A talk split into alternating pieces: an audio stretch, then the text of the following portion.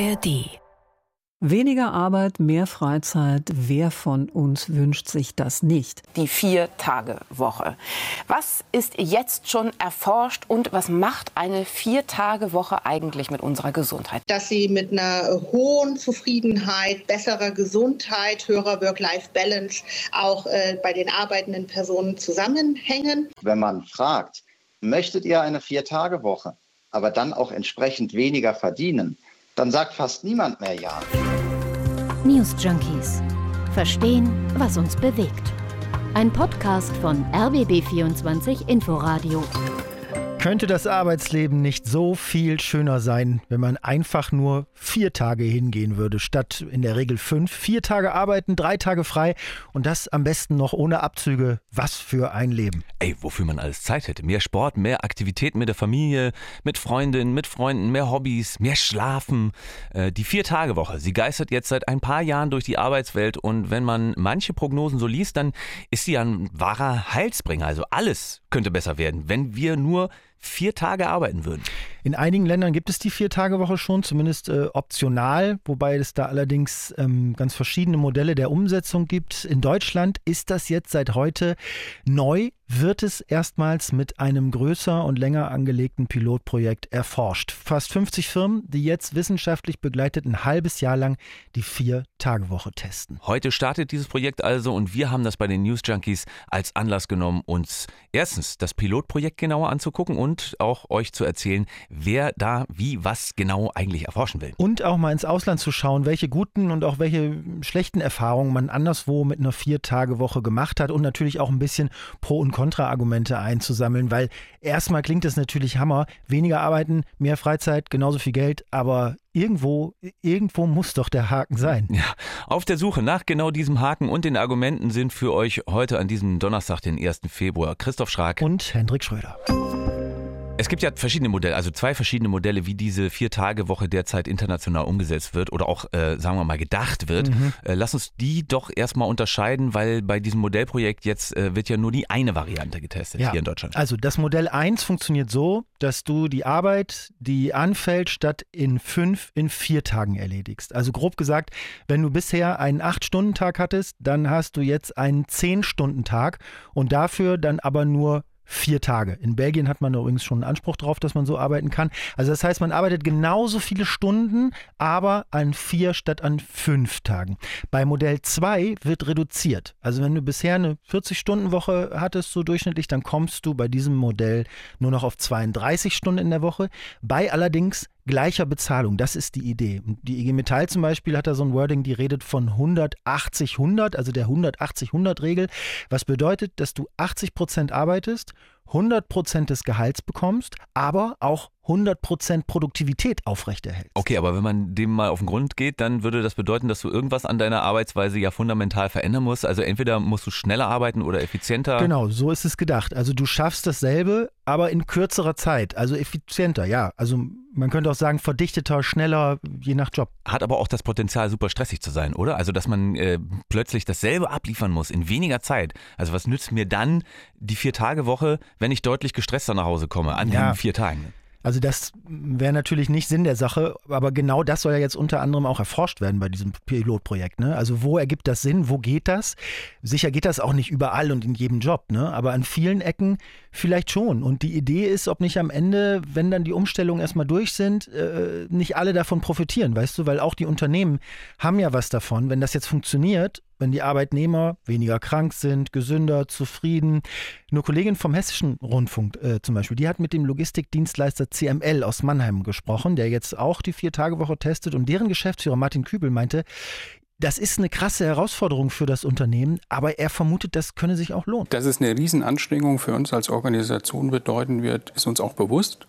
Aber Übergelagert ist die Chance, dass wir wirklich mehr Freizeit zur Verfügung stellen können und wir tatsächlich auch uns gesundheitlich entwickeln können und nicht beitragen, dass Zahlen, wir kennen sie alle, was psychische Erkrankungen im Job ausmachen. Okay, also die Motivation ist offensichtlich da bei vielen Unternehmen. Sich da auch umzustellen und was zu drehen. Bei den Arbeitnehmern, äh, ja, den Umfragen zufolge, die es so gibt, sowieso. Also von der Hans-Böckler-Stiftung gab es da eine Umfrage, nach der sich 81 Prozent der Befragten Ja. eine viertagige Woche Naja. gewünscht haben. Also ne? Hans-Böckler-Stiftung in allen Ehren, aber gewerkschaftsnah. Es wundert mich jetzt nicht, dass das dabei rauskommt. Also die haben schon auch eine gewisse Klar. Ausrichtung, Ja. Na gut, aber im vergangenen Jahr gab es ja zum Beispiel auch eine Umfrage dazu vom Dachverband äh, der Betriebskrankenkassen. Die haben 3000 Beschäftigte aus den verschiedensten Branchen gefragt, wollt ihr eine Vier-Tage-Woche? Und 52 Prozent immerhin haben gesagt, wollen wir. Ja, ist jetzt nicht so irre viel, 52 Prozent. Nee, aber das Interessante an der Befragung war, dass sich sowohl Jüngere als auch Ältere mit knapper Mehrheit dafür ausgesprochen haben. Wobei man ja denken sollte, klar, die Jungen wollen alle hier New Work zu viel besseren Bedingungen. Also ich finde, beide Umfragen zusammen geben ein Stimmungsbild ab, dass sich immer mehr Leute vorstellen können und das als Bereicherung und Lebensqualität oder sogar als angemessen empfinden würden, wenn sie nur noch vier Tage arbeiten gehen würden statt fünf. Gut, darauf können wir uns einigen. Aber mir fehlen noch ein bisschen mehr Infos darüber, wie genau dieses Pilotprojekt da jetzt Mhm. funktioniert. Also ich, ich habe Ja. mir angeschaut, welche es bisher so gab, vor allem im Ausland, was da so rausgekommen ist. Aber das Projekt, was heute gestartet ist, äh, das war ja jetzt dein Job in der Recherche. Also wie, wie sieht das Ja, aus? kann ich noch was zu sagen. Also es sind, wie gesagt, 50 Unternehmen bundesweit, verschiedenste Branchen. Begleitet wird das alles von der Uni Münster, die die Ergebnisse dann wissenschaftlich auswertet.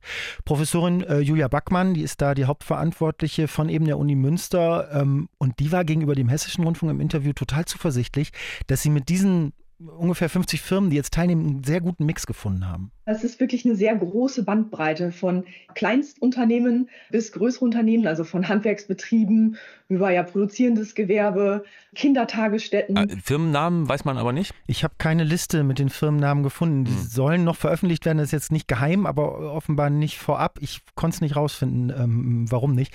Aber wichtiger als die Namen ist vielleicht die Struktur, weil es sind mehrheitlich kleinere Betriebe mit Mhm. unter 50 Mitarbeitenden, die mitmachen und 14 Prozent sind große Firmen, die da mitmachen. Also. Ne, es ist tatsächlich von, von, von der Skala von überall was dabei. Die meisten machen mit in Nordrhein-Westfalen, 30 Prozent, 17 Prozent aus Baden-Württemberg, 16 Prozent aus Bayern. Ich glaube, 6, 7 Prozent sind es aus Berlin. Und koordiniert und organisiert wird das übrigens von einer Unternehmensberatung. Intrapreneur äh, heißt die. Hatte ich vorher jetzt auch noch nie gehört. Ah, aber warum machen die das, so eine Unternehmensberatung? naja, also die haben ein Interview gemacht mit der Wirtschaftswoche und da hat äh, der einer der Geschäftsführer da gesagt, weil sie die Debatte um die Vier-Tage-Woche auf ein anderes Niveau heben wollen. Weißt du? Also, Also weg von diesen Klischees sozusagen. Dann. die sagen, dass es für Deutschland einfach kaum Zahlen gibt, also kaum belastbare Mhm. Erkenntnisse, äh, woran sich Unternehmen orientieren können, was jetzt Mhm. sinnvoll ist und was nicht. Und dass die Debatte am Ende immer theoretisch und auch so ein bisschen ideologisch geführt wird. Mhm. Und das wollen sie eben ändern, indem sie das wissenschaftlich äh, auswerten lassen.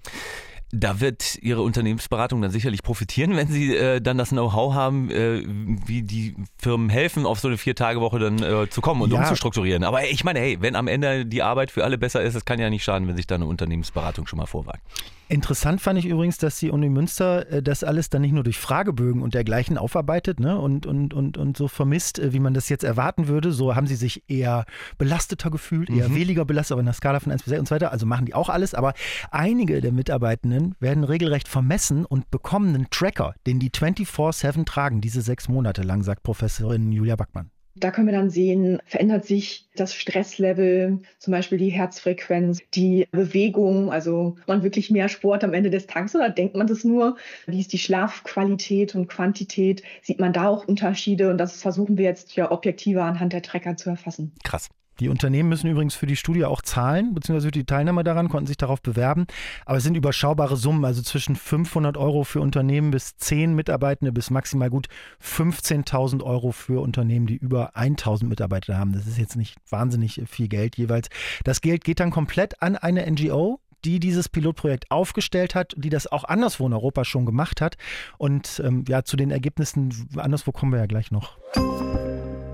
Also so abgefahren und außerirdisch dieses ganze Konzept äh, ja nach wie vor für unsere Ohren auch noch klingt, das hat es ja tatsächlich in Deutschland schon gegeben. Aber ne? nicht als dauerhafte Einrichtung, also nicht in dieser Form. Nee, aber immerhin als ganz schön langfristige Notlösung fand ich ganz interessant. Äh, bei Volkswagen 1993, die hätten nämlich sonst Leute entlassen müssen und haben dann die Wochenarbeitszeit in den Werken sogar auf 29 Stunden gesenkt, mit 10% weniger Lohn für 20% weniger Arbeit damals. Und das ging immerhin bis 2006, also es gibt schon ein bisschen Erfahrung. Naja, im Gespräch ist das ja auch immer wieder gewesen. Also die IG Metall Metall hat das in der Tarifrunde im November äh, ins Spiel gebracht und auch nicht das erste Mal. Vier Tage Woche bei vollem Lohnausgleich für die Stahlbranche. Die wollten ja, glaube ich, auch sogar auf 32 Stunden runter, ne? von 35, die sie jetzt haben. Mhm. Haben sie aber nicht bekommen. Nee, aber es gibt eben schon einiges an Erfahrung damit. Also Belgien, hast du ja vorhin schon gesagt, hat dieses Modell verankert, äh, wo du die äh, Wochenarbeitszeit in die vier Tage reinstopfst. Mhm. Das darfst du seit äh, äh, einiger Zeit dort machen. Island, äh, da haben 90 Prozent der Beschäftigten inzwischen reduzierte Zeiten in irgendeiner Form, mhm. also auch mit äh, Lohnverzicht und sowas. Mhm. Dann Australien, Irland, Portugal, die testen das alle. Spanien probiert das jetzt bei vollem Lohnausgleich. Da können sich Firmen bewerben dafür. Und äh, dann gab es eben auch schon eine Reihe großer Studien, wo das andere Modell mit dieser reduzierten Arbeitszeit untersucht wurde. Also nicht diese Stopf-Reinzeit, sondern ja, reduziert. Ja. Also ne? das, was in Deutschland jetzt auch Genau, und damit gibt es gute Erfahrungen, sagt Laura Fenz, Professorin für Arbeits- und Organisationspsychologie von der Leuphania Uni Lüneburg im Gespräch mit Tagesschau 24. Für diese ähm, Systeme haben wir eigentlich sehr gute Erkenntnisse darüber, dass sie mit einer hohen Zufriedenheit, besserer Gesundheit, höherer Work-Life-Balance auch äh, bei den arbeitenden Personen zusammenhängen. Und wir haben zumindest in den Berufen, wo das dort überprüft wurde und durchgeführt wurde, keinerlei Hinweise darauf, dass es mit einer Einschränkung in der Produktivität einhergeht. Also bei einer. Studie in Großbritannien haben äh, 61 Unternehmen ein halbes Jahr darum probiert und davon haben danach dem Projekt 56 das auch erstmal beibehalten. Und Ergebnis eben wie von Laura Fenz gerade skizziert, Mitarbeiter sind ausgeglichener, gesünder, Produktivität hat sich in dem Fall sogar erhöht. Nur, das sind halt Studien aus Großbritannien, Island zum Beispiel auch.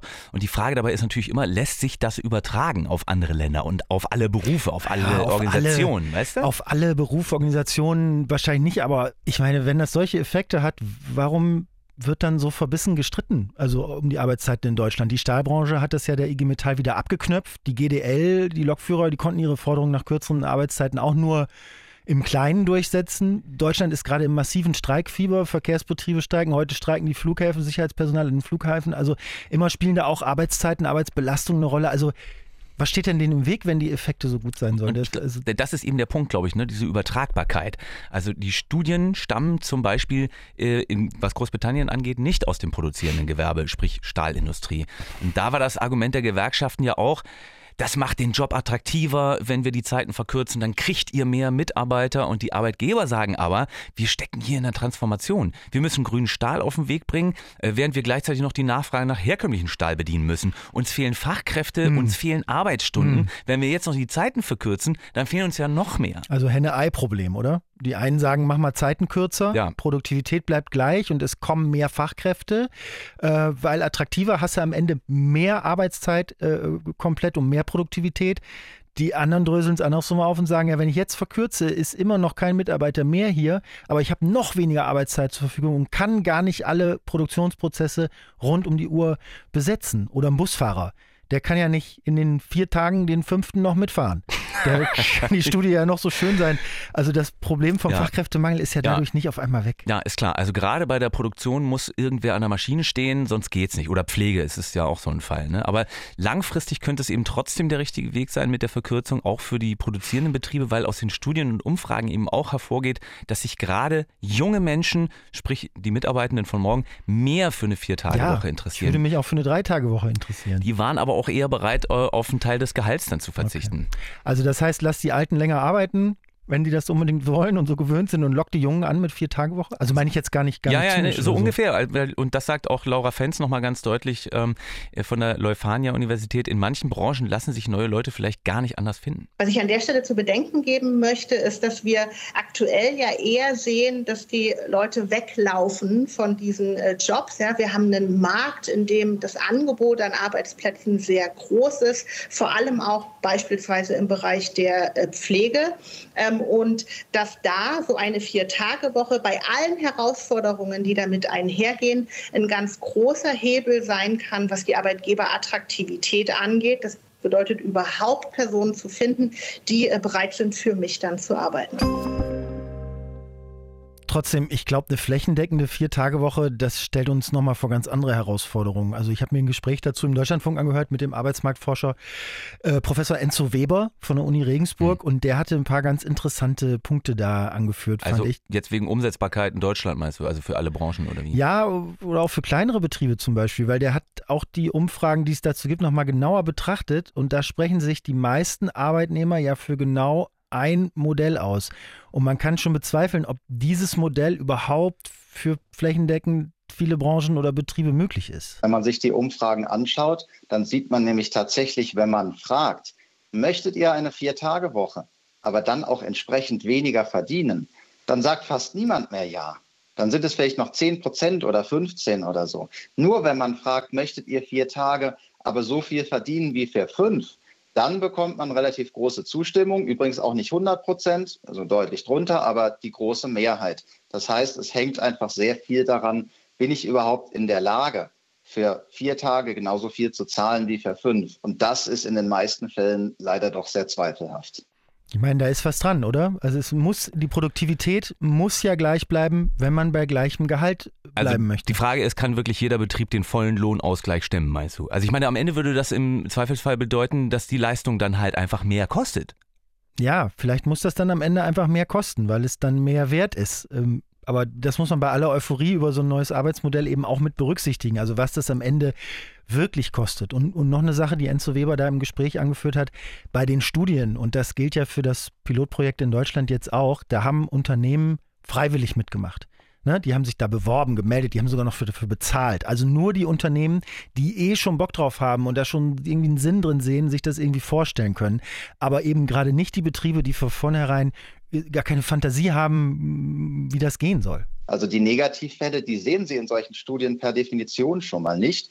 Und dann passiert da ganz viel weiteres. Also nicht nur Arbeitszeitverkürzung, sondern da werden weitere Maßnahmen umgesetzt. Organisation verändert, Prozesse verändert, neue Technologien eingeführt. Was alles gut ist, alles vor, äh, vorbildhaft auch sein können, wo man sich auch ein Beispiel dran nehmen kann. Aber das ist eben kein Kausaleffekt mehr von vier Tagen, sondern das könnte man mit fünf Tagen oder mit dreien genauso machen. Und was schlägt der Professor Weber denn vor? Der sagt, die starre Fünf-Tage-Woche, das ist für ihn jetzt auch nicht mehr aktuell und zeitgemäß, aber eine starre Vier-Tage-Woche auch nicht, sondern eine X-Tage-Woche. Also X wie inflexibel. Und das, das aber bei vollem Lohnausgleich. Nein, bei Lohnverzicht, weil es sonst für viele Betriebe eben nicht funktioniert, äh, siehe oben. Aber er plädiert für eine individuelle Anpassung, also dass es jeder für sich vereinbaren kann und auch immer wieder neu, je nach Lebensphase, ob du gerade eher mehr Geld brauchst oder eher mehr Freizeit. Wir werden sehen, was das Pilotprojekt in Deutschland bringt. Heute startet es, 50 Unternehmen machen mit und in sechs Monaten sprechen wir uns wieder. Das war's für heute von uns, von den News Junkies. Wir sind noch bei der Fünf-Tage-Woche, deswegen äh, für euch morgen eine neue Folge in der ARD Audiothek. Danke fürs Zuhören, sagen Schrag und Schröder. Tschüss. Tschüss. News Junkies. Verstehen, was uns bewegt. Ein Podcast von RBB24 Inforadio. Wir lieben das Warum.